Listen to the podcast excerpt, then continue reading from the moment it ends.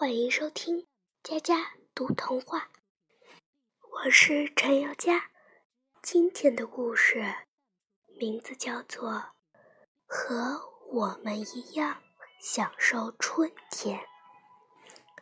蔚蓝色的大海本来是海鸥的乐园，可是寻弋的战舰和水雷成了不速之客，这究竟是为什么？金黄色的沙漠。本来是蜥蜴和甲虫的天下，可是轰隆隆的坦克和大炮打破了他们的梦幻。这究竟是为什么？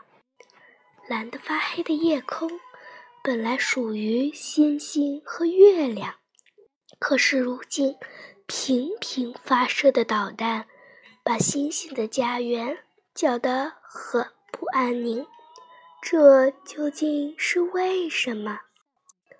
绿莹莹的草地本该滚动着欢乐的足球，可是如今散落着的地雷碎片阻挡着孩子们奔跑的脚步。这究竟是为什么？我们希望，我们期盼，让战火中的孩子。有一张课桌，平稳的课桌，不被导弹的气浪掀翻；有一间教室，洁白的教室，免遭炸弹的弹片击穿。